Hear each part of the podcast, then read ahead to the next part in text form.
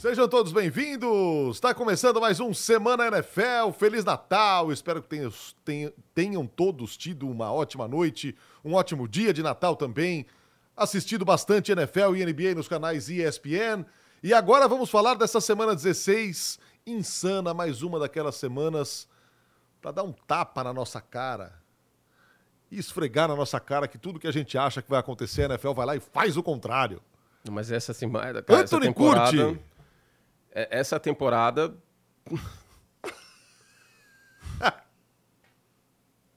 cara. Quem vai ganhar o Super Bowl? São Francisco 49ers. Eu não sei. É o meu palpite ainda, mesmo depois da derrota, mas e aí? Derrota não, né? E Baltimore a gente já viu. Lembra contra Pittsburgh? Jogo com drops. Contra os Colts, jogo de turnover. Sabe por que, eu acho isso? Nossa, porque, cara. Porque ainda é meu favorito. Ainda é o meu também. Ainda embora, é o meu também. Embora o, o, Lamar Jackson mereça ontem todas as palmas, as referências. Não só ontem. Porque ele contra Jacksonville também. Destruiu, destruiu, destruiu, botou no bolso. Porém, ele ainda precisa se provar em playoffs. É, uma vitória em pós-temporada. Né? Queira ou não, eu sei que vitória de quarterback sempre carrega o contexto. É, é só uma vitória pós-temporada. Né? Contra os Titans e tal mas caminha para o seu segundo MVP. E eu digo caminha porque estamos chegando na semana 17 e em absoluto não dá para cravar mais nada. Não. Nada. Não. Dá para cravar que os Chiefs vão ganhar a divisão pela incompetência alheia. Exato. Por exemplo. Muito mais pela divisão do que pelos próprios Chiefs. É, dá para dá para cravar que Cleveland vai para os playoffs? 99% de chance, de acordo com o ESPN Analytics? Acho que dá. Dá. Dá, dá, né? Uma das três melhores defesas da liga. E essa é uma história espetacular da temporada. Sim, quatro quarterbacks diferentes. Pode ser uma das melhores campanhas da história da liga, tendo quatro quarterbacks numa temporada. Dá para cravar que Baltimore tem a melhor defesa da liga? Isso é algo que a gente vem falando há algum tempo já aqui, inclusive? Dá. Mas é, é realmente impressionante como essa temporada está sendo muito imprevisível. Me lembra algumas outras temporadas que a gente acompanhou, por exemplo, 2008. Em 2008 a gente também teve três times empatados, faltando duas semanas, no topo da divisão. AFC Leste. Jets, Dolphins e Patriots. E neste ano a gente tem Colts, Texans e Jaguars. O que, que você tá rindo? Eu não aguentei.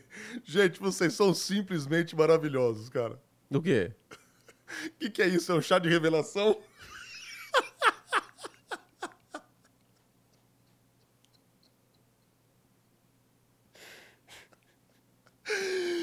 Chá de revelação no Semana NFL. Meu Deus do céu. É, mas eu, tá, mas tá eu um acho parto que... saber quem vai ganhar essa temporada. Mas eu acho que eu serei pai de menina, como você.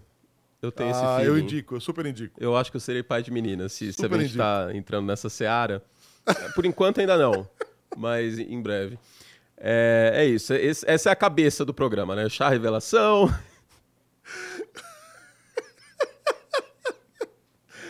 Adorei, parabéns, cara. Quem foi que falou aqui? Eu fico bem de rosa. Fico bem de rosa, tô bonito. Eu gosto de rosa. Quem foi que falou? Destaca. Davi Torres, Gabriela Lopes, Matheus Carneiro. Muito bom, gente. Muito bom.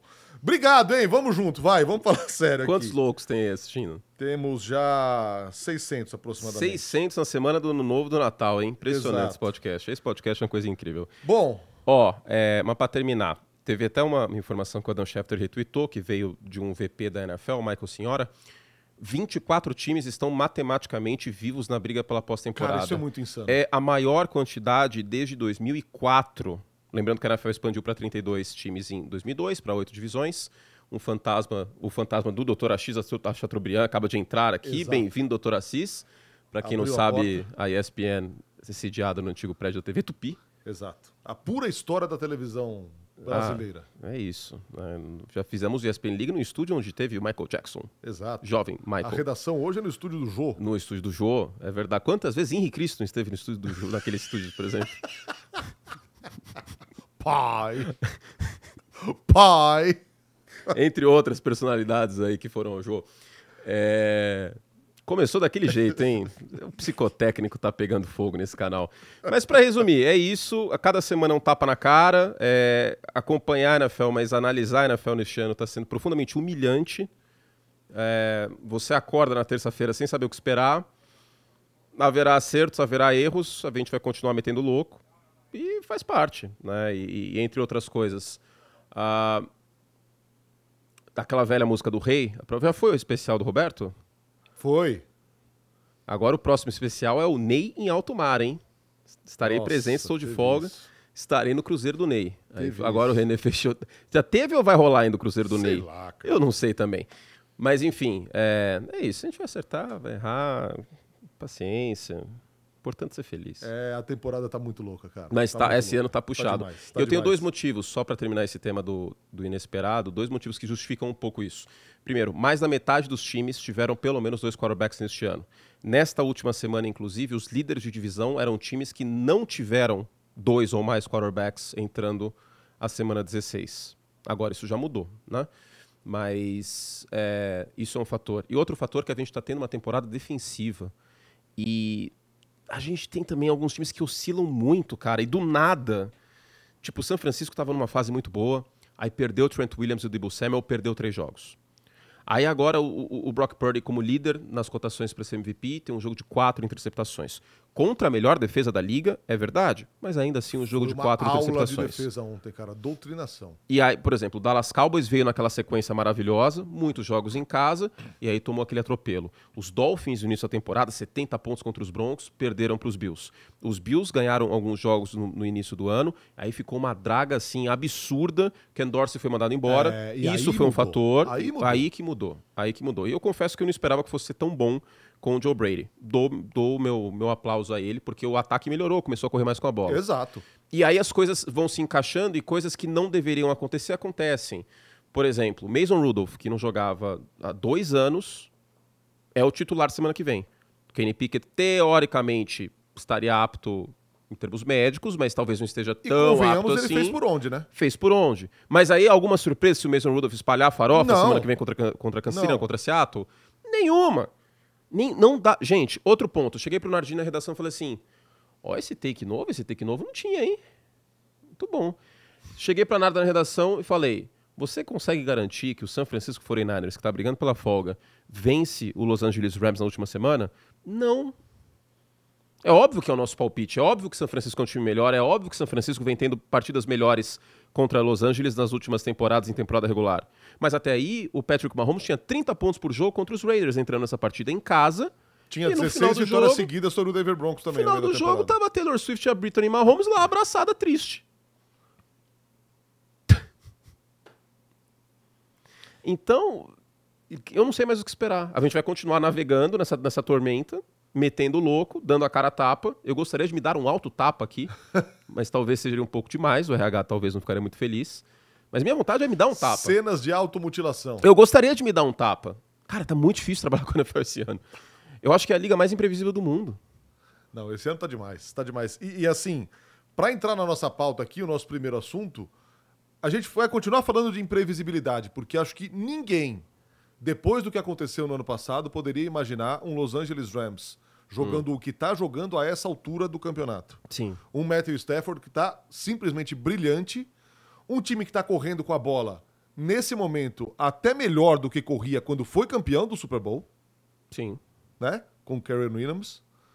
É, Puka Nakua, não fosse o CJ Stroud, seria talvez o maior candidato a, a calor ofensivo do ano. E, e agora o CJ Stroud pediu, perdeu os jogos. É, sei, Pode ainda ser acho que é o Stroud, mas...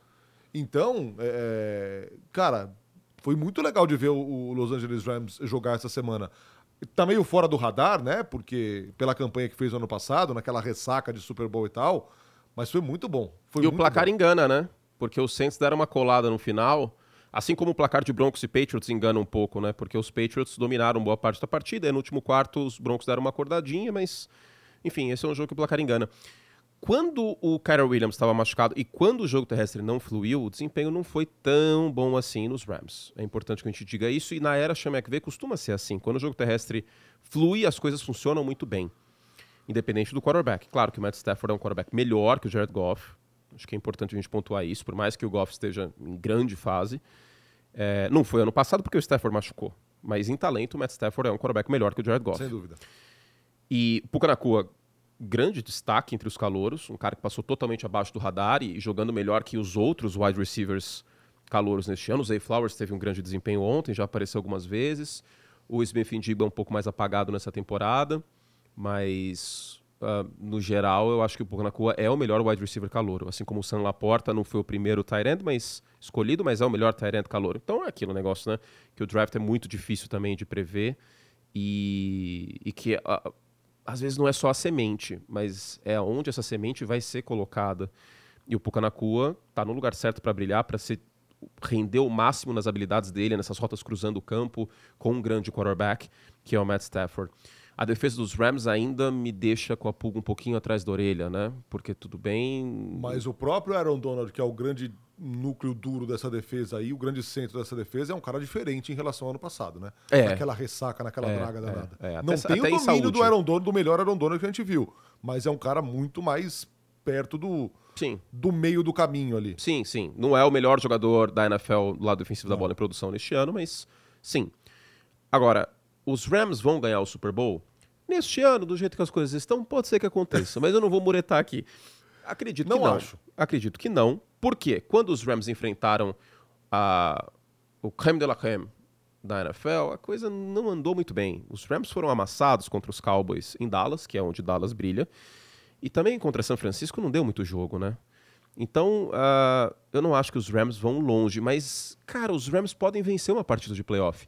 E a gente pode ter um jogo bem interessante de Detroit Lions e Los Angeles Rams com Goff contra Stafford. Com muitas histórias pra contar. O Stafford voltando ao Ford. Field, com o Ford Field sediando pela primeira vez uma partida de pós-temporada dos Lions, porque teve o Super Bowl 40, mas pela primeira vez a Detroit jogando em casa nos playoffs nesse estádio. A última vez que jogou em casa foi em 93, temporada 93, janeiro de 94, e era o, o Silver Dome, que foi estádio da Copa de 94, inclusive, que o Romário fez gol e tudo mais. E aí dá pra dizer também que até o próprio Detroit Lions, e aqui é, vale dizer que muita gente tirou sarro da nossa cara quando no começo da temporada a gente falou: não, esse Detroit Lions tá prometendo ser um time muito bom essa temporada. Sim. É um time que ganha a divisão pela primeira vez é, na sua história, né? A- na- no realinhamento da NFL. É a primeira vez que ganha A NFC Norte. NFC Norte, porque antes era a NFC Central, né? Do, do Detroit Lions, até que entrou. Uhum. Que é a mesma divisão com o Tampa. Texans. Exato. É, então o time ganha a divisão, é um time que apresentou muita coisa boa durante a temporada, contra adversários fortes até, Uhum. e que pode nos playoffs arrancar sim uma vitória da maioria desses times aí. E que vai venceu, venceu o Kansas City com o Kansas City Chiefs, que não é o Kansas City Chiefs de agora, né? Que a gente tem uma percepção diferente. É um Kansas City Chiefs que vinha do título, fora de casa, no Arrowhead. Então, Detroit não é um time perfeito. O Jared Goff pressionado teve muitos problemas nesse último mês. A gente mencionou isso algumas vezes. É a brincadeira do câmbio automático. Nesse jogo recebeu bastante blitz, o Goff, inclusive, conseguiu soltar a bola rápido e tal. E o jogo terrestre fluiu contra, contra os Vikings. Eu não vou esconder o que eu disse. Eu achava que Minnesota ia ganhar a divisão. Mas Kirk Cousins machucou. Mas achava que Detroit ia para a pós-temporada. Como wildcard, pelo menos. Talvez se o Kirk Cousins tivesse ficado saudável, não sei, a divisão estaria mais aberta. Agora, independente disso, muito mérito dos Lions. Porém, é uma defesa que ainda me preocupa um pouquinho. Eu acho que é uma defesa que tem que pressionar mais o quarterback e o jogo terrestre vai ser importante para Detroit, hein? Como a gente viu nesse último jogo. Não foi uma grande partida Não, do Goff. não. Quem foi muito bem foi o Amon-Ra e o Jamir Gibbs e o Montgomery, mas não foi uma grande partida do Goff. O Jared Goff não joga em altíssimo nível há mais de um mês. Então, vai ser bem legal ver os Lions em casa na pós-temporada, muito merecido. É um time que terminou muito bem o ano passado, né, com uma sequência de vitórias, mas aí já tinha estourado a cota de, de, de gordura para queimar e não conseguiu chegar à pós-temporada. Mas é uma mudança de cultura do Dan Campbell que a gente tem que bater palmas. E, e talvez com as últimas derrotas de Houston e Indianápolis, acho que o Dan Campbell se firma como favorito neste momento para técnico do ano. Porque é difícil dar o técnico do ano para um time que não ganhou a divisão, né? Se Indianapolis ou Houston roubarem a divisão, aí existe um argumento muito forte para o Shane Steichen e para o Demico Ryans. Mas se isso não acontecer, ou nem forem para os playoffs, também é possível, É, o que seria uma judiação, perdão, seria um pecado enorme é, o time do Houston Texans não entrar no- nos playoffs, cara. é pela, Pelo- pela fatalidade, entre aspas, do do- CJ do Stroud, CJ Stroud, exato. né, que estava jogando tão bem e, e que estava com números fantásticos, a passos largos para ser o calor ofensivo do ano, sofre uma concussão, perde dois jogos. Espero que ele volte, porque tá, acima de tudo estava sendo divertido ver o CJ Stroud jogar.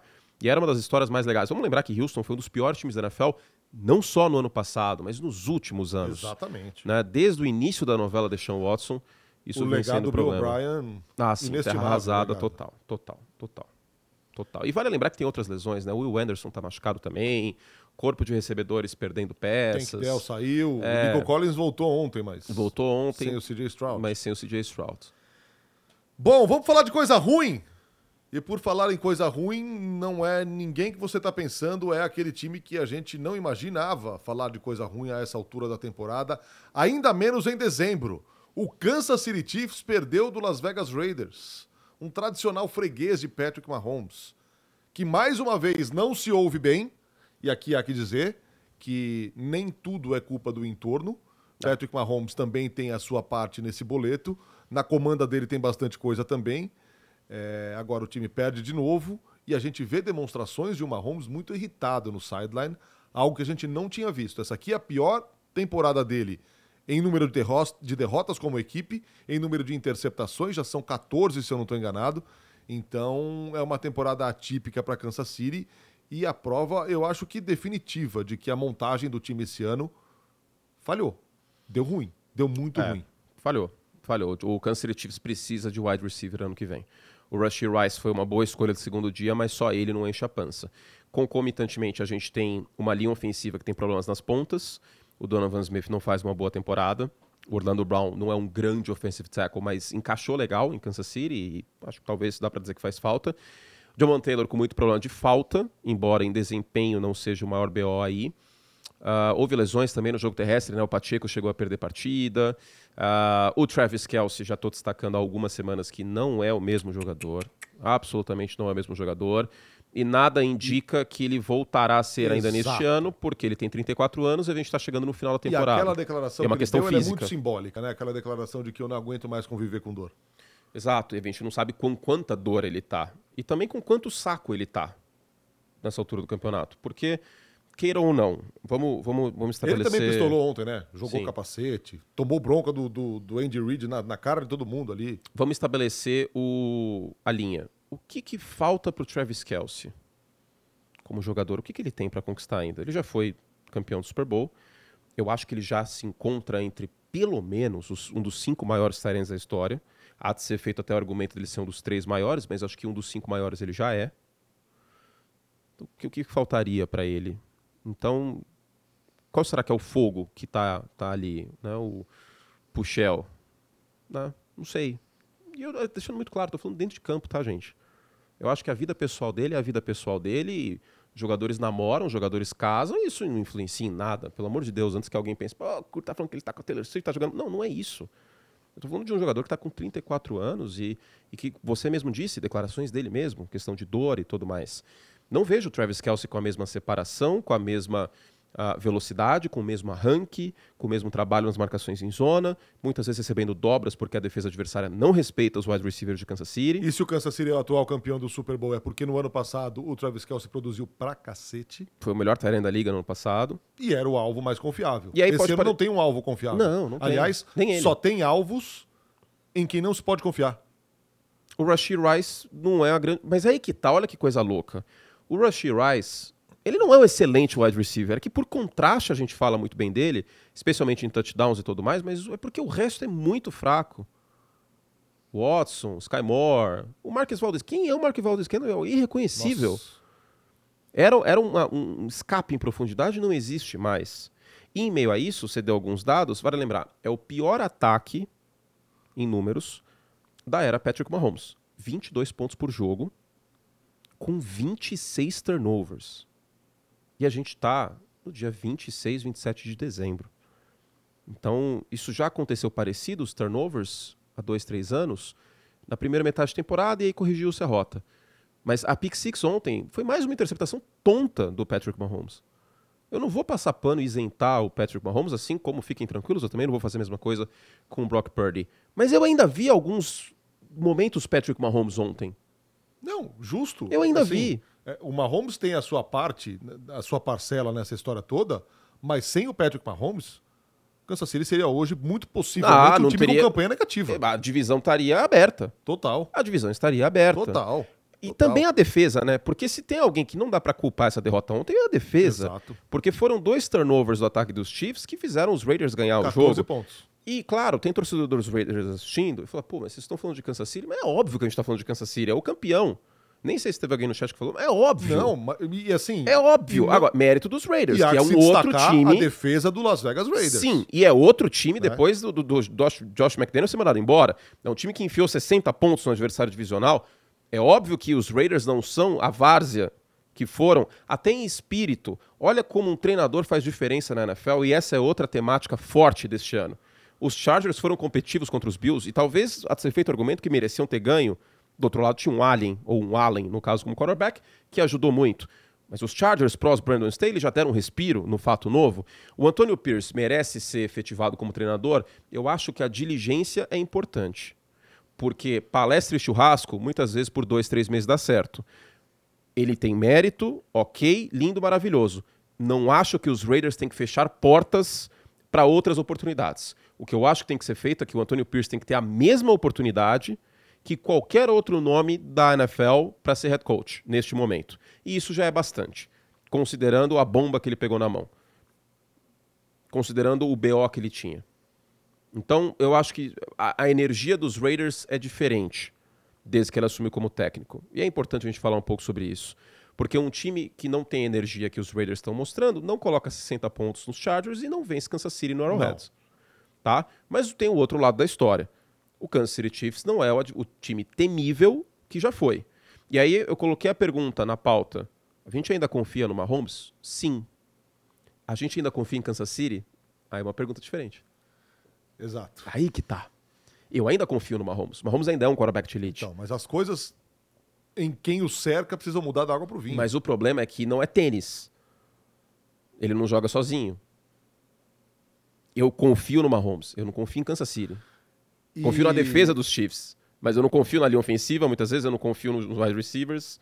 E eu não confio que Kansas City coloque 28 pontos. Sabe o que eu não consigo esquecer? Que o coordenador ofensivo mudou. E que o coordenador ofensivo é o Matt Nagy. É. E o Andy Reid tá sendo mais contestado do que outrora também, né? Eu nunca vi o Andy Reid tão contestado assim como, como eu tô vendo neste ano. E pelo público como um todo tal. Eu fiquei até assustado. Já na imprensa americana, quem peça a demissão do Brett Veach, o que eu acho um absurdo. O general manager? É. Não.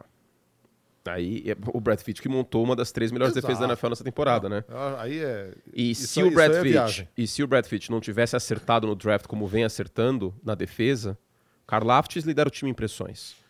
Trent McDuffie, um excelente cornerback. O Snead também é um bom jogador, para destacar algumas peças aqui. O Chris Jones talvez não esteja no mesmo nível do Chris Jones do ano passado. E aqui é uma outra preocupação. porque Como eu o acabei de Chris falar, o Jones- Karlaftis que lidera o time em impressões. O Chris Jones renova por esse ano aqui só por esse ano. Ou seja, ano que vem Kansas City vai ter um problema no cara mais importante da sua defesa. Até então.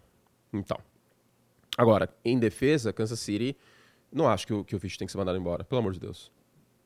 Aí, aí é um exagero, é um ano ruim e tal, beleza. Ah, negligenciou o wide receiver. Mas não dava pra ter mantido o Tark Hill, por exemplo. Não dava, Não. financeiramente não tinha como. Manter o Tark Hill, o, o, o Chris Jones e o Mahomes, não ia ter como. Não ia comportar. Dito isso, Agora, não precisava, precisava também rebaixar o nível dos wide receivers ao nada que foi É, esse ano, né? é. E aí eu lembro muito. Vamos lembrar que no ano passado o principal wide receiver era o Juju, Sim, né? Que Com o Marcus tá Valdez Scantling melhor, com o. Travis Kelsey muito melhor.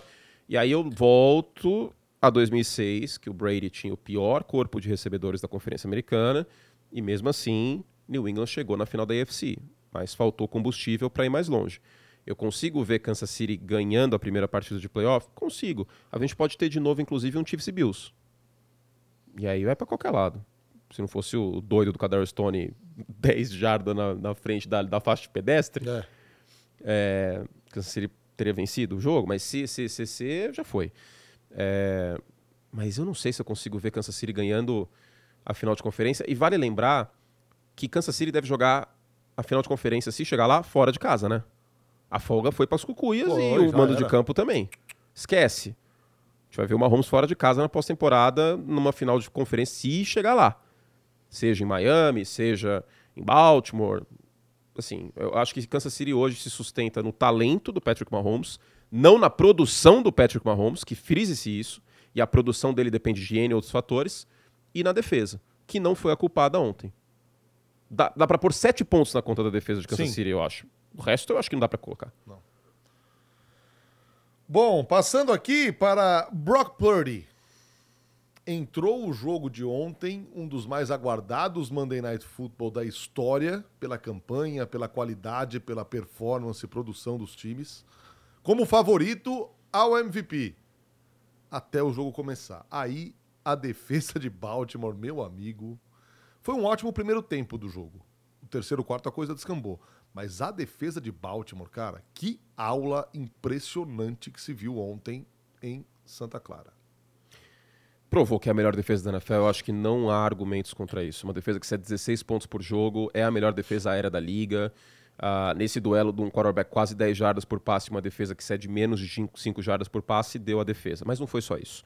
Tem a questão esquemática. Raramente uma, uma, uma vitória, um jogo futebol americano se resume a apenas uma coisa.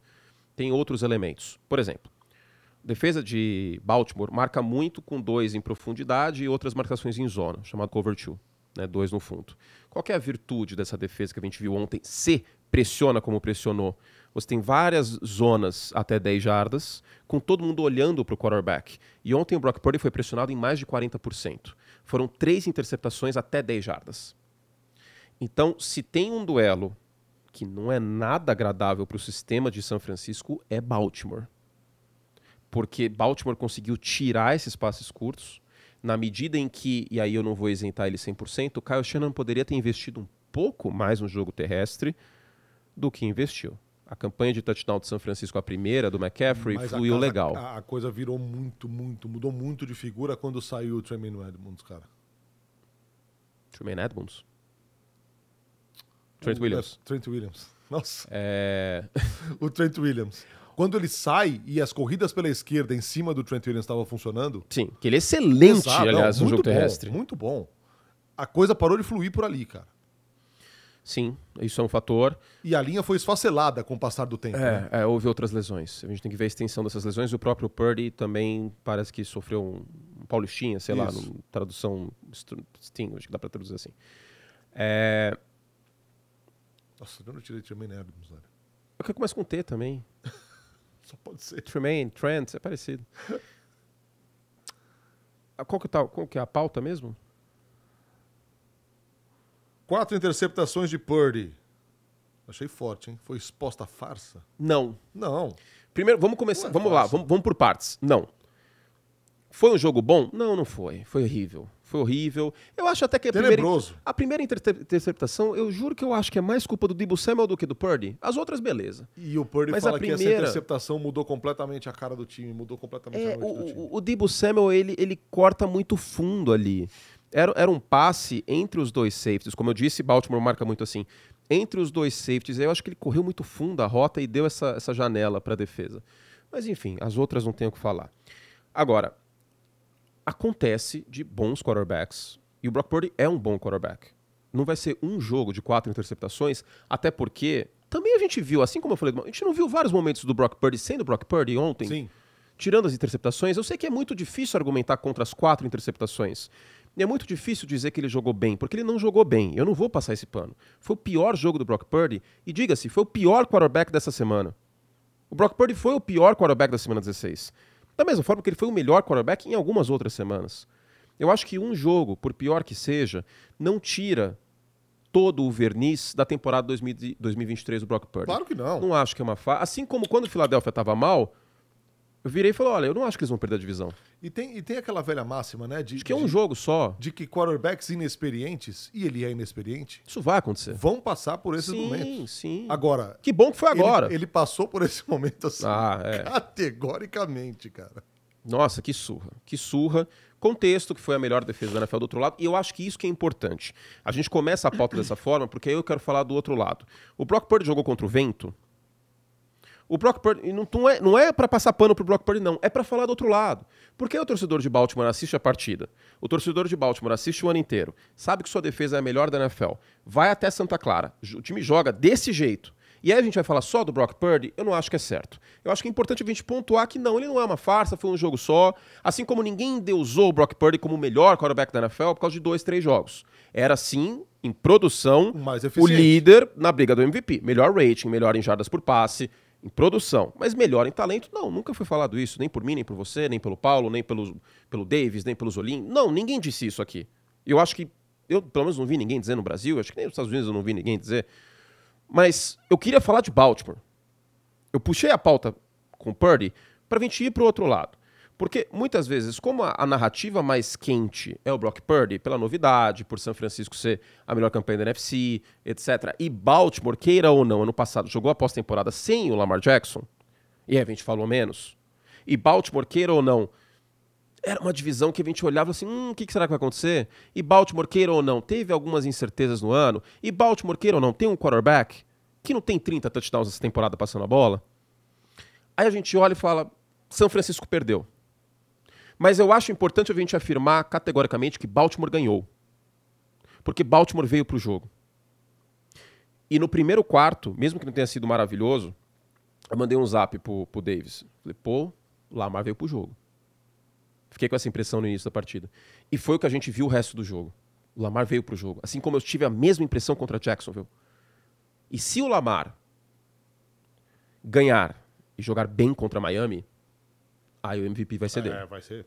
Vai ser. Que era uma porta que se abria. Esse jogo toma uma dimensão na Sim, semana que vem. dá folga também. Né? Dá folga. Sim. E para Miami, vencer é afastar o fantasma da Série B. Que são os Bills. Como é B, eu adoro essa expressão, o fantasma da Série B. O fantasma dos Bills. Que se Miami vencer, aí vai para 12 vitórias, Buffalo tem 9, e aí dane-se a semana 18. E aí a folga pinta para Miami. Agora, tem um ponto importante. O Patrick Quinn chegou a dizer, depois do jogo, linebacker dos Ravens, é, essa aí é a nossa marca de futebol americano, a gente não está jogando basquete na grama, a gente é físico. Porque tem muitas defesas que são um pouco mais técnicas, mais finesse e tudo mais, e a defesa dos, dos, Ravens é física. Mas tem um outro ponto. É uma defesa de muita velocidade também. Nos dois, nos três níveis. E eu acho isso um confronto, um duelo muito interessante contra o time mais veloz da NFL, que é o Miami Dolphins. Jalen Waddle, a gente não sabe o estado dele, mas ainda tem o Terkill, ainda tem o Raheem Mostert, que são dois dos jogadores mais rápidos da liga. Vai ser muito interessante a gente ver isso. Até porque o Tua não foi muito pressionado nesse último jogo. Não. Com méritos, chegou a quase 300 jardas, procurou o Terkill do segundo quarto em diante. Daqui a pouco a gente fala sobre essa partida. Mas o Tua pressionado, os números dele caem forte nessa temporada. Gente viu algumas vezes o Tua pressionado sim. esquisito, contra sim, a Filadélfia, sim. contra Buffalo principalmente. No, próximo, no, próprio duelo contra o, o Dak Prescott, eu lembro da, das informações do jogo, contra quando pressionado, o Deck tinha o primeiro, primeiro rating primeiro da rating, liga. O é. Tua era o 16 É isso, assim. cai bastante, cai bastante. O Tua é um quarterback, os dois são quarterback de ritmo, né? Que eles precisam passar a bola rápido, entrar no ritmo e tudo mais. Mas o, o, o deck eu acho que joga um pouquinho melhor pressionado que o Tua. Diga-se que o deck não jogou bem pressionado nesse jogo e a defesa dos Dolphins nas últimas semanas vem sendo uma das que mais pressionam o quarterback. Agora, como você disse, esse confronto entre Baltimore e Miami, além da folga, tem muita coisa envolvida, né? Porque pode ser, da mesma forma que muito foi dito que São Francisco e Baltimore poderia ser o jogo de ida do Super Bowl, porque acho que é o palpite mais comum hoje. Ravens e Dolphins tem um quê de jogo de ida da final da UFC? Tem. Valendo o mando de campo? Então, porque Kansas City já era. Kansas City não vai ter o um mando de campo. É 0,1% hoje a chance. É... Tô, tô, com medo de cravar as coisas, Nardinho. tô com estresse pós-traumático. É, é, não, isso aí dá pra cravar. Mas. É, e Jacksonville, ou seja lá quem for que vá ganhar a divisão, também já era. Aliás, os Jaguars, se eles vencerem e Colts e Texans perderem, eles ganham a divisão. E os Jaguars pegam Carolina Panthers. Vamos ver o que vai acontecer. Possivelmente sem o Trevor Lawrence. É, que tem essa questão também que está sofrendo com lesões. Mas uh, é isso. O panorama da UFC está bem interessante e tem muita vaga em aberto ainda. Acho que quem que dá para meio que Acho que só Denver eu acho que dá para meio que, né, já Elvis. Porque perder para os Patriots, as duas derrotas seguidas, complicou muito a vida dos Broncos. Agora. Mas os outros times estão na briga. O começo de jogo do Lamar foi triste, né? Mas o árbitro também, pelo amor de Deus, hein? Pô, cara, você tá arbitrando o jogo do Lamar Jackson, cara, você tem que ficar esperto ali, né? Aí ele foi dando aquele espacinho pra trás, cara. As imagens são muito boas, cara. Tipo, a cara dele assim. Aí indo pra trás e olhando assustado pro Lamar Jackson. É muito, é bom aquilo, cara. Ai, ai. O jogo, pra quem não que... viu, começou com um safety. Começou 2 a 0 Muita pressão do, dos 49ers pra cima do Lamar Jackson. Ele foi recuando, recuando. Quando ele tentou sair da endzone pra tirar um passe, o juiz caiu e derrubou o Lamar Jackson. Deveria ter sido falta de 12 homens em campo os É. 49ers, hein? É, tripping. É. E tripping também. Duas faltas na mesma jogada. Tá, a arbitragem estava com São Francisco nessa jogada. Invol- Culposamente, mas estava. Espetacular, cara. E o Baker Mayfield, hein? Você reparou que Tampa Que tem. atuação Cara, de Tampa Bay, cara. Você reparou que Tampa tem 28 pontos por jogo nas últimas três partidas e que eles têm quatro vitórias seguidas? Reparou nisso? Não, e o jeito que foi contra, contra o Jacksonville Jaguars é um negócio E assim, impactante, tudo cara. bem, Tampa não venceu Baltimore no último jogo, não é que Tampa venceu São Francisco. Inclusive, Tampa, quando pegou Detroit e Filadélfia, tomou duas na cabeça. Comentei até os dois jogos. O Baker, talvez os dois piores jogos do Baker na temporada foram esses. Eu não acho que Tampa vai chegar na final da NFC. Muito difícil isso acontecer. Ou será que não? Olha o estresse pós-traumático de novo. É, Não, não, não acho que, que seja o caso, porque tem outros times melhores. Agora, lembra antes da temporada que a gente falava, e era de, de senso comum, que o Derek Carr era o melhor quarterback da divisão? Não é o caso mais, né? O melhor quarterback da divisão é o Baker Mayfield. Exatamente. Que pra mim é o mínimo que você precisa ter num quarterback hoje na NFL.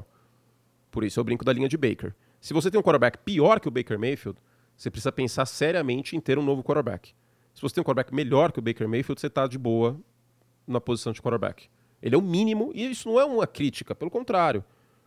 Já foi o Andy Dalton, essa linha, que levou o time aos playoffs, chegou a brigar para até por ser MVP o Andy Dalton já, na época de Cincinnati, óbvio, né? Então, o Baker não é um dos melhores quarterbacks da NFL, nem nada do gênero, mas ele tá conduzindo o time bem. Ele, nesses últimos jogos, está passando melhor em média distância. Ele tá procurando o Mike Evans em situações cruciais. E como eu disse, nos últimos três jogos, Tampa tem mais de 28 pontos por jogo. São quatro vitórias seguidas. Basta Tampa vencer um dos próximos dois jogos para ganhar a divisão.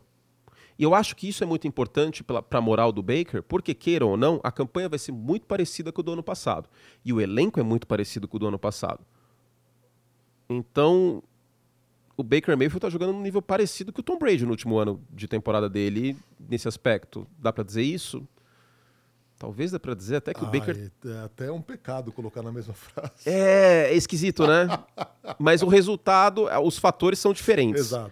Por isso que eu quis, quis falar para deixar claro chegar- isso. Se chegar, a gente dirá que a ordem dos fatores não altera o produto.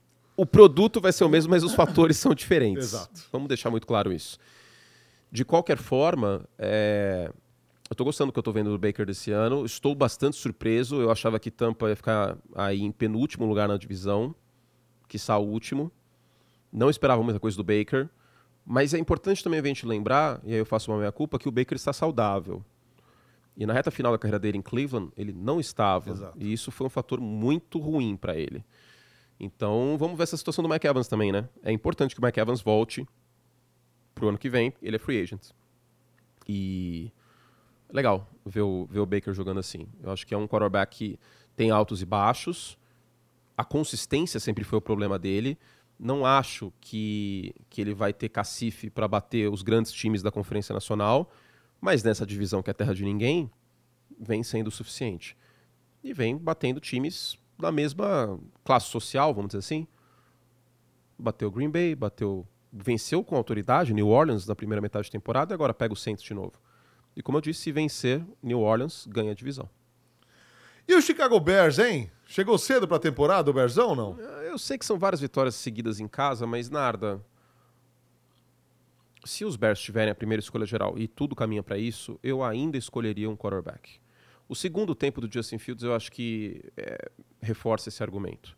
A gente teve flashes do Justin Fields na segunda metade de temporada. Primeira metade de temporada dele foi péssima. Foi horrível. Nossa, não, trágica. Foi horrível. E aí ele fica um tempo fora, né? Aí ele perde jogos por lesão, depois volta. Ah, Diga-se que o jogo terrestre foi o que ganhou, tanto por ele, tanto pro, pelo Kelly Herbert, que jogou bem. Mas, e a defesa dos Bears melhorou muito nas últimas semanas. A chegada do Montez Sweat ajudou demais a defesa de Chicago. Uma defesa que está forçando turnovers também. Agora, a gente já não viu muita coisa assim do Justin Fields nos últimos anos. A gente também já não viu que a consistência não tá lá. É, e Vai pro a quarto sensação ano. que eu tenho é que os finais de temporada são sempre um pouco melhores. Então, e ele vai pro quarto ano. E aí, se ele joga um pouquinho melhor ano que vem, vai renovar o contrato dele, que nem os Giants fizeram com o Daniel Jones. Eu, eu não, não acho que Chicago tem que manter o Matt Eberflus e não acho que Chicago tem que manter o Justin Fields. E talvez ele tenha um futuro melhor em outro lugar. Curtiu um post dizendo que o, ah, eu vi. o Chicago Bears não precisa draftar um, um quarterback, precisa do Marvin Harrison.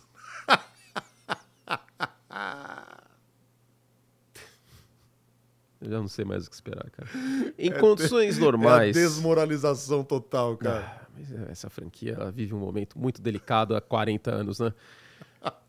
38 para ser mais. Não, 86. 86 os Bears tiveram quatro quarterbacks, inclusive, que nem os Browns esse ano. O McMahon machucou e tudo mais. É... Ah, os Bears podiam ter tido uma dinastia nos anos 80, cara. Que eu não era nem vivo, então não ia aproveitar, então que se dane. Mas, de qualquer forma, é... será que não é melhor um reboot? Os Bears, nesse momento, com Justin Fields, é tipo o Batman depois do filme Batman e Robin, que passou um pouco do ponto, assim, merecia um reboot. Com a essência lá. Aí veio o, o, o Batman do Christian Bale, Batman Retorno, que foi um bom filme, um excelente filme. Aí depois tem o Dark Knight, eu vou assistir hoje, inclusive. Mas, de qualquer forma, por que, que eu divaguei tanto? Eu não sei por que eu fui tão longe. Porque você quer o Caleb Williams. Mas pode ser o Drake May também. Acho que o, o Drake May ele tem traços de Justin Herbert. Acho que dá para dizer isso. Eu acho que ainda sou mais o Caleb Williams. Me preocupa só uma questão do ano, deste ano do, do, do Caleb Williams não ter sido tão bom como 21. Mas o tape dele de 21 é fantástico. E teve N problemas em USC esse ano. Agora só me pega um pouquinho a questão dele segurar um pouco a bola também, mas isso aí a gente vai falar mais sobre depois. Por enquanto, eu ainda mantenho o Caleb Williams como quarterback 1. Eu acho que Chicago deveria começar do zero, até pela questão do contrato. A tecla que eu bato muito é o contrato. Você vai ter um quarterback em contrato de calouro com os Bears tendo muito para gastar ainda no ano que vem. É, já renovou com o Montessuet. Renovou com o Cairo, inclusive, né? Mais Sim. do que merecido. O Cairo na melhor temporada dele. 10 anos de liga, faz sua melhor temporada. Eu gostei que o Cairo no League, semana retrasada, ele virou e falou assim: Não, eu tô num grande momento, tal. Em 10 anos, meu corpo, eu não senti que mudou muito. E aí eu fiquei olhando, eu e o Cairo, a gente tem uma idade parecida. A gente estreou, entre aspas, no mesmo dia, aliás, né? Eu, eu, como comentarista, óbvio, não chega nem perto, mas o primeiro jogo que eu comentei foi do Cairo em Kansas City, quando ele era calouro. Aí eu olhei assim e falei assim: em 10 anos meu corpo tá tão destruído. Que inveja. Como eu queria ter meu corpo de 22 anos. mas tudo bem, faz parte. Bom, em Miami Dolphins e Dallas Cowboys, Miami precisava de uma vitória contra um time de campanha positiva. Essa vitória veio contra os Cowboys num jogo em que os dois times é, trataram a partida da forma como ela merecia ser tratada, porque trouxeram muitas novidades. Segundo drive, se não me engano, segunda campanha de, de Dallas, um show de fullback, né? Com o Lipke carregando a bola, recebendo passe, aí chega na linha de uma jarda, ele esquece a bola e o fumble na linha de uma jarda a favor do Miami Dolphins, que recuperava a bola ali no turnover. E Miami trazendo o Tyrande para o seu jogo que a gente não tinha não, visto muito. Não, não, nunca viu praticamente, não era uh, Nerdola, né? Do McDaniel. É, a gente achava que esse jogo ele poderia carregar uma narrativa de um time vai sair grande e o outro vai sair em crise. Tipo aqueles clássicos do futebol brasileiro que quem perder entre crise, o técnico cai, caos. Mas eu juro que eu não sinto isso depois desse jogo. Eu não acho que Dallas foi derrotado. Eu acho que Dallas foi vencido. Eu, eu, o que eu vi? Eu vi uma defesa de Miami que pressionou muito o Dak Prescott. Eu vi um jogo terrestre de Miami bem melhor que o jogo terrestre de, de, de Dallas. Eu vi um Tua melhor que, que um Dak Prescott. Eu vi um Tarek Hill melhor do segundo quarto em diante do que o Sid Lamb no segundo tempo. Sid Lamb fez uma boa partida, mas né, começou muito bem, depois... Desapareceu e voltou no fim. E voltou no fim. Eu vi uma linha ofensiva de Miami melhor que a linha ofensiva de Dallas, e eu não vi a defesa de Dallas pressionando o Tua, que acabamos de destacar. 16 em rating pressionado. Era chave para esse duelo que o Tua fosse pressionado. Não foi. E, cara, quando você tem as peças que a defesa de Dallas tem, e de novo, um jogo fora de casa que a defesa não consegue se impor, que mal pressionou o Josh Allen, tomou uma surra do jogo terrestre com o James Cook, e principalmente com a linha ofensiva, e agora não consegue encostar no Tua. sendo que o Dak foi bem mais pressionado. Isso foram os, alguns dos fatores para essa partida. E outra coisa, eu tenho certeza absoluta que o Mike McCarthy, naquela campanha final, se fosse o técnico de Miami, ia chamar um monte de passe aleatório. E aí o cronômetro ia parar, aí ia ser um field goal mais longo. nossa, é a cara do, nossa, é a cara dele. Temos que tirar o chapéu pro McDaniel também, porque ele correu com a bola no final para estourar o cronômetro e ganhar o jogo. Tem alguns treinadores que não fazem. E eu já vi, por exemplo, contra Buffalo, a gente viu algumas terceiras descidas curtas. O McDaniel chamando. O, o, o McCarthy chamando passe passe longo, conceitos longos, né? Então, eu acho que sentir o jogo no final foi importante aqui para o McDaniel. Ele sai como um vencedor dessa partida. A primeira vitória dos Dolphins contra um time com campanha positiva e mais uma derrota em Dallas, de Dallas fora de casa, um time que faz 39 pontos por jogo em casa e que tem um delta, uma diferença de 18 pontos por jogo em casa para fora de casa. É horrível o Dallas Cowboys fora de casa?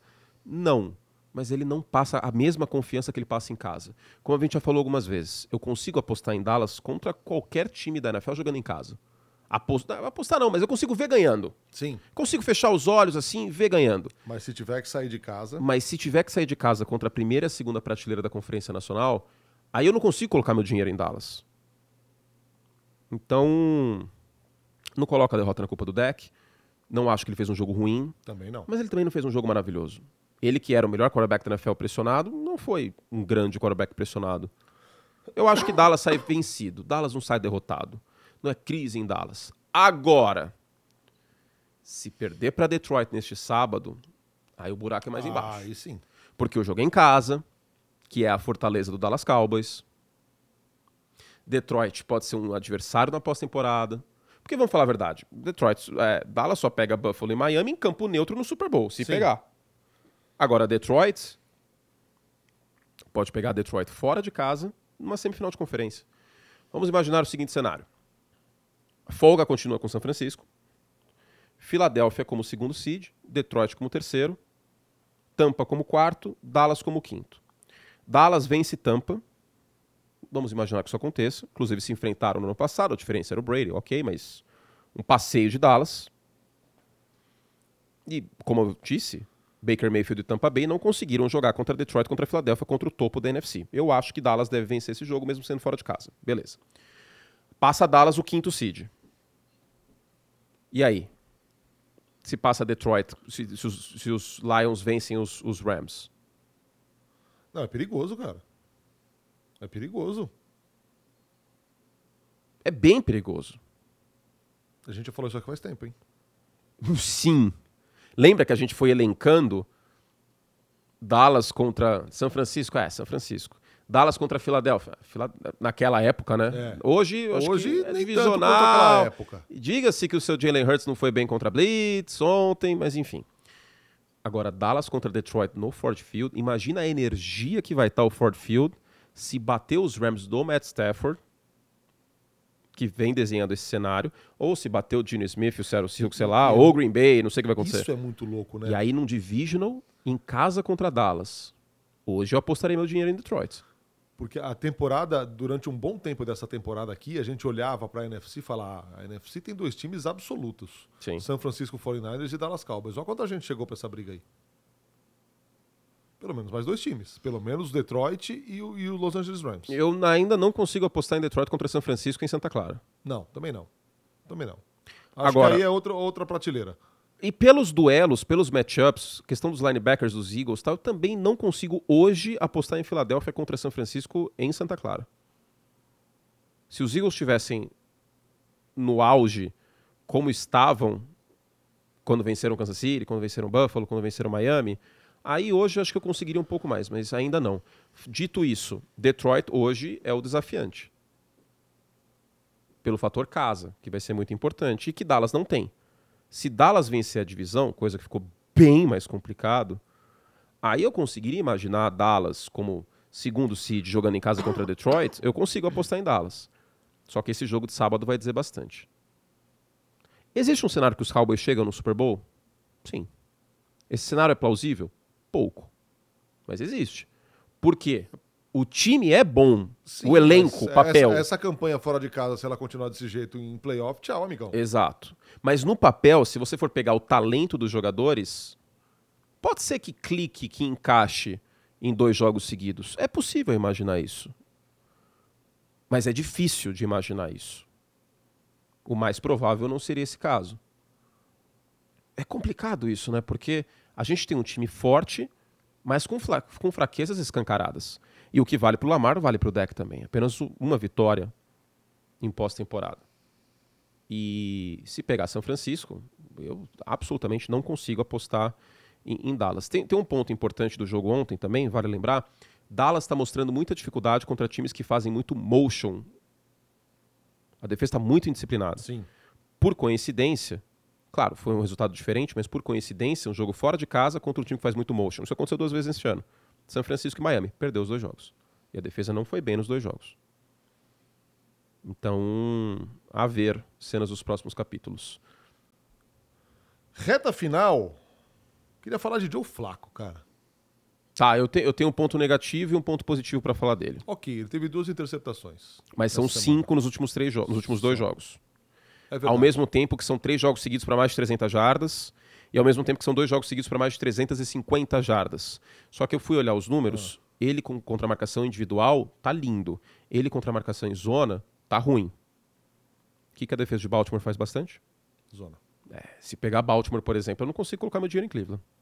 Com o Joe Flacco não. metendo louco. Não, não, não. Mérito para ele. Mas já é uma grande história e já é um baita mérito. E esse time, cara, olha o que aconteceu com esse time. Não, ele renasceu a temporada perde do Mark Cooper. Depois perde o Deshaun Watson, cara renasceu a temporada do Amari Cooper e do David Njoku em certa medida, mas do Amari Cooper sobretudo, que quebrou o recorde de mais jardas recebidas por um wide receiver de Cleveland.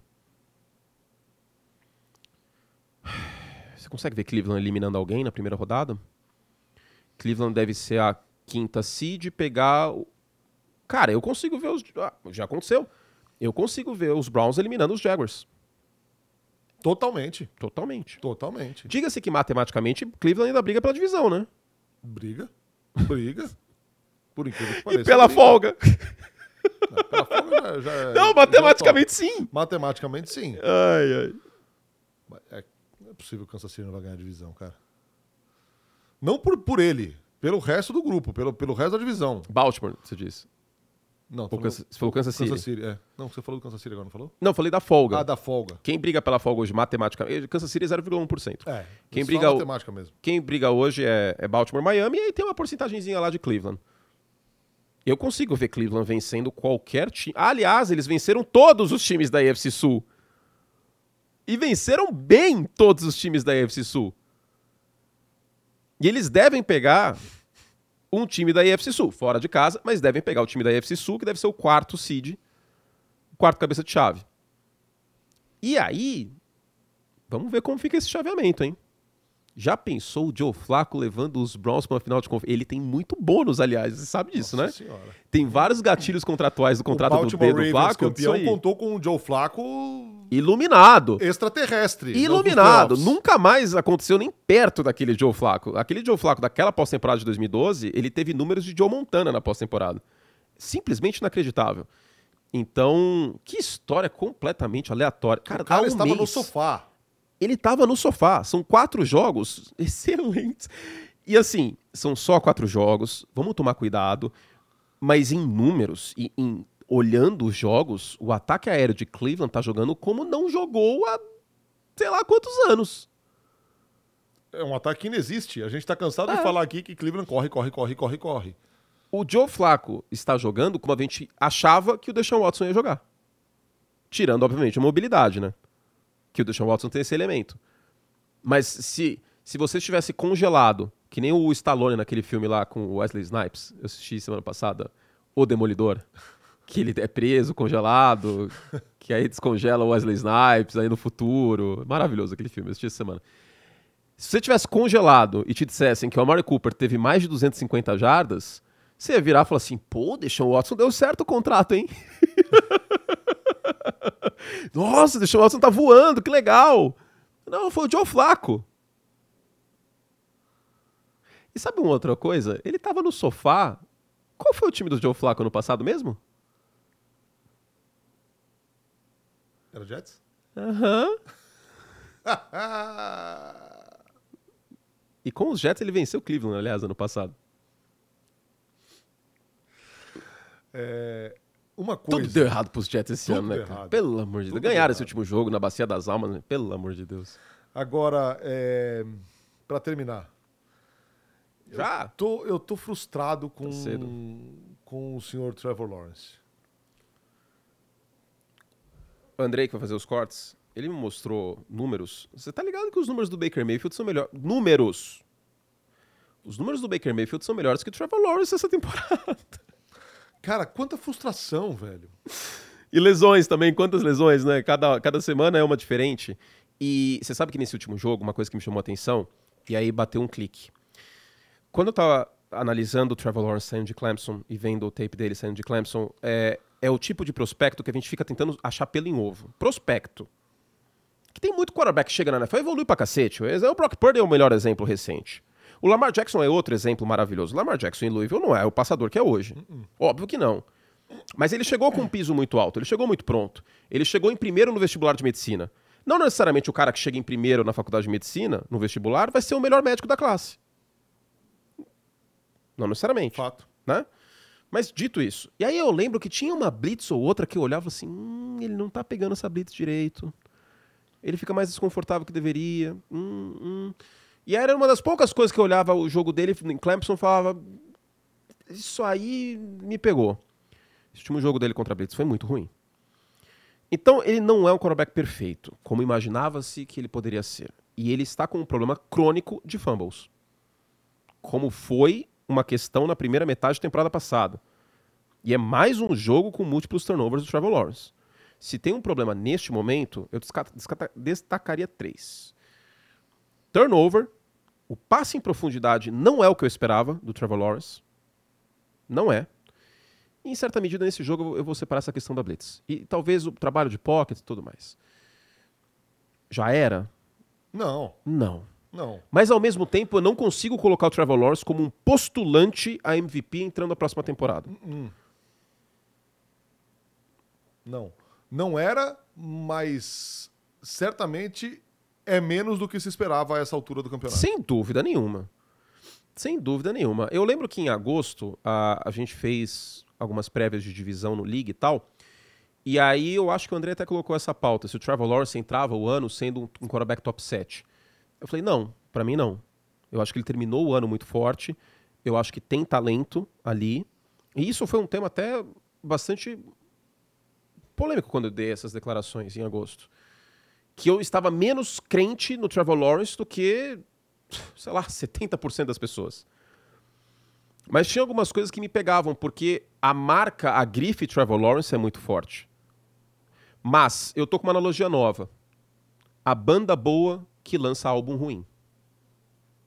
Hoje, o City Chiefs, o ataque, é uma, uma banda que teve sucesso com uma- um álbum terrível. Para os jovens que não sabem, álbum é quando tinha várias músicas no mesmo CD Ou no mesmo LP. ou no mesmo LP, que era um, um negócio de vinil assim preto. Hoje, né, ninguém ouve um álbum inteiro. Hoje tem a música de trabalho. Exato. Singles. Single, Que single. já tinha, mas antes era, era mais, era mais raro, né? É. Aqui no Brasil, nos Estados Unidos ainda tinha essa questão do single, aqui no Brasil nem tanto. Eu tô com esse sentimento em relação a algumas coisas assim. Da, da banda boa de música de, de álbum ruim. O Buffalo Bills deste ano, por mais que até ganhe a divisão, por mais que, sei lá, vá pra pós-temporada e tá caminhando pra isso, também é, um- é um- uma banda boa de um álbum que não é bom. E o Trevor Lawrence, individualmente, eu acho que é isso. Porque ele tem talento. E a gente viu isso algumas partidas deste ano. Mas a gente viu também o Jacksonville Jaguars muito carregado, e eu mencionei isso, pela defesa na primeira metade da temporada. Esse time chegou a 8-3 com uma das defesas que mais roubou a bola do adversário. Esse, é inacreditável. Esse time, quatro semanas atrás, Tava 8-3 dormiu com a folga. com a folga depois de vencer Houston. Que era um fantasma que estava pairando, porque Houston venceu Jacksonville no início da temporada. E olha como as coisas são. Às vezes, primeiro mês de temporada engana muito, né? Às vezes engana muito. Às vezes não. Dallas perder para São Francisco fora de casa do jeito que perdeu, não perdeu daquele jeito de novo, mas foi meio que atuada de Dallas fora de casa, né? E que tal aquele Jacksonville Jaguars e Kansas City Chiefs na semana 2, você se lembra? Um jogo horrível do lado ofensivo dos dois times? Não lembro. Foi um jogo terrível, o jogo em Jacksonville. Foi um jogo feio pra cacete de assistir. Kansas City venceu aquela partida, mas foi muito feio. Queira ou não, foi o teor desses dois times ao longo da temporada. Detroit acho que vence Kansas City na semana 1. Então, às vezes, o início da temporada realmente é muito cedo pra gente sentir algumas coisas. Às vezes, não. E eu acho que Jacksonville, em relação ao Trevor Lawrence, em setembro a gente... Porque teve também aquele estigma do... Ah, mas o Trevor Lawrence, setembro e outubro, ele joga mal e depois ele engrena. Não vimos isso este ano. Ano passado a gente viu. Neste ano a gente não viu. Inclusive, para dar uma informação importante, é, minha mãe disse para você, isso é muito importante, para o nosso querido Matheus Pinheiro também, para mim, que ela, ela, viu que a Márcia Sensitiva falou que librianos terão um ótimo 2024. Olha que maravilha! muito obrigado, senhora Mamãe Curte. Muito obrigado, Ela me passou essa informação, esqueci de, de passar, e passar pessoalmente. Aqui estamos com essa informação muito importante. Você, Libriano, que está na audiência, assim como eu e Fernando. É... Comemore, faça a sua festa.